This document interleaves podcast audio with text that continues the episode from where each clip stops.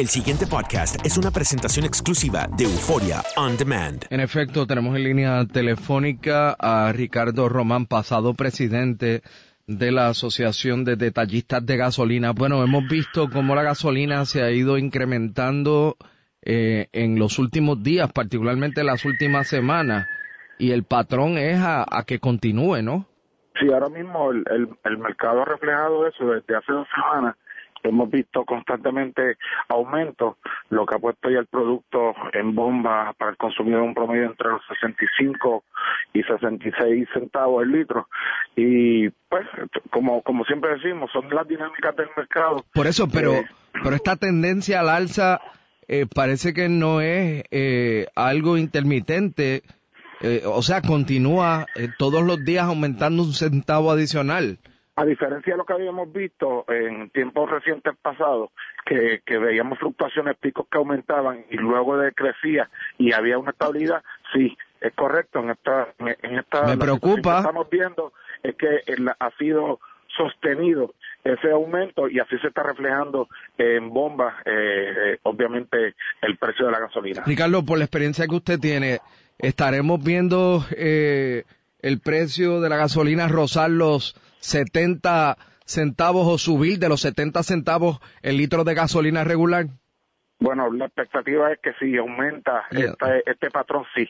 Si el patrón continuara, ya estamos viendo eh, que estamos viendo una gasolina a 66 centavos eh, y el mercado ha seguido con una tendencia eh, de alza, pues obviamente eso podría ser una realidad eh, hay, hay, muchos factores que pueden eh, detener esto, ¿no? Siempre que la demanda baja, pues entonces los precios se vuelven a caer, pero mientras haya consumo, eh, mientras haya esa, esa demanda, pues podría serles una, una situación que estaremos viendo.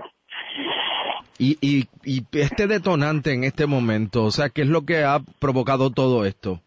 Pues mira, Rubén, dinámicas de mercado que nosotros no tenemos información, simplemente nosotros observamos las cotizaciones del, producto, pero ahora mismo no hay un issue mayor, ¿no? de que uno puede decir que el detonante que está creando una crisis. Eh, entendemos que hay una cantidad de productos disponibles, que es lo que había mantenido los precios eh, estables. Obviamente, esos mercados, cuando eh, cambian esas tendencias que el, producto no está disponible, pues obviamente se protegen y la manera que lo que, esa industria se protege es subiendo los precios eh, para satisfacer sus ganancias.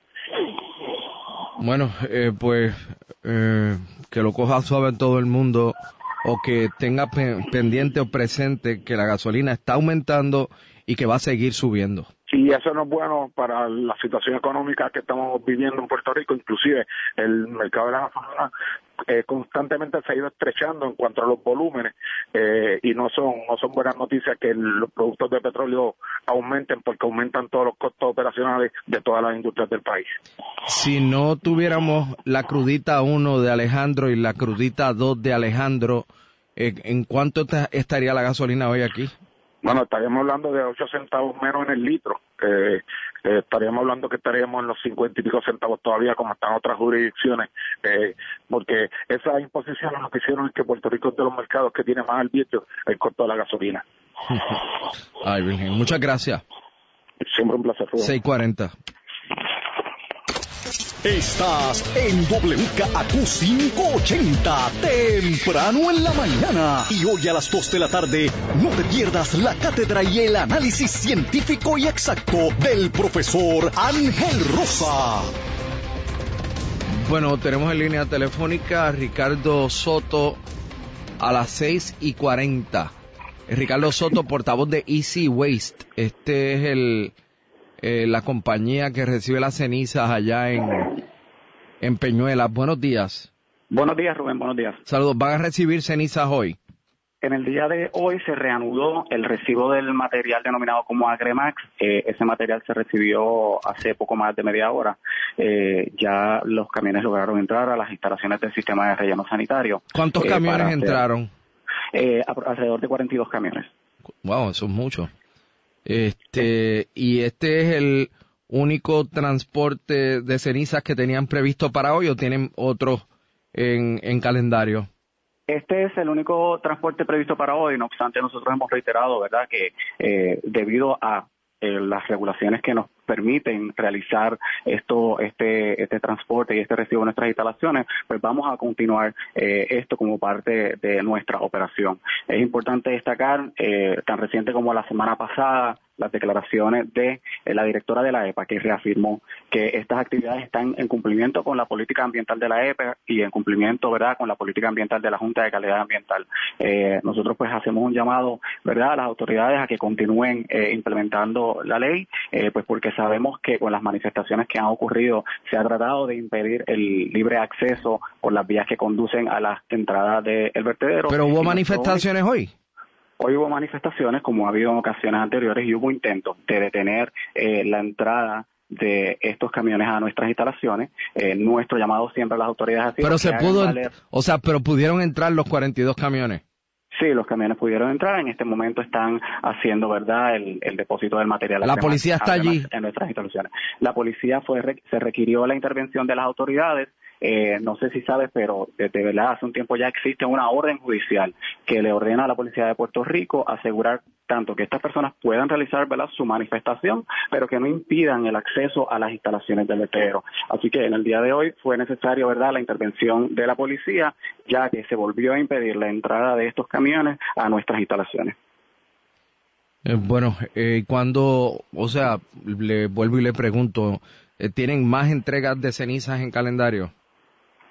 En el día de hoy no, pero esperamos poder reanudarla eh, en el resto de la semana. ¿Y quién, y quién confirma, qué agencia del gobierno confirma que esas cenizas que están llevando allí en efecto son Agremax? Eso, eso se certifica como parte de los ¿Quién? que ¿Quién lo certifica? Lo certifica la, la, la empresa, se lo certifica la Junta de Calidad Ambiental y en cualquier momento que la Junta de, la de Calidad Ambiental quiera ir e inspeccionar y validar verdad esos reportes de, de qué material se está llevando, eso está disponible allí. Eso ni, ni Easy Waste ni AES tienen verdad reparos con demostrar que lo que se está llevando a las instalaciones es el material autorizado conocido como Agremax. Oiga, eh, así que usted es el portavoz de Easy Waste. Correcto. Que es el vertedero donde se recibe, el relleno sanitario donde se recibe esto es el sistema de relleno sanitario que está autorizado para recibir este material y está autorizado porque cumple con todos los requerimientos de la EPA y de la Junta de Calidad Ambiental para manejar este material.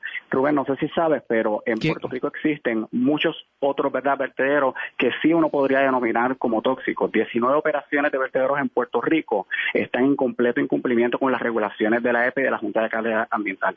Este vertedero no es uno de esos vertederos. ¿Y quién es el dueño de ese vertedero? El, dueño del, sistema de relleno sanitario de Peñuelas es la compañía Easy Waste. Por eso, pero ¿quiénes son los dueños de Easy Waste? Es una empresa que está eh, ¿verdad? radicada en Puerto Rico, sus operaciones están en Humacao porque también tienen la operación del Coquí Landfill en Humacao. ¿Y quiénes son ellos?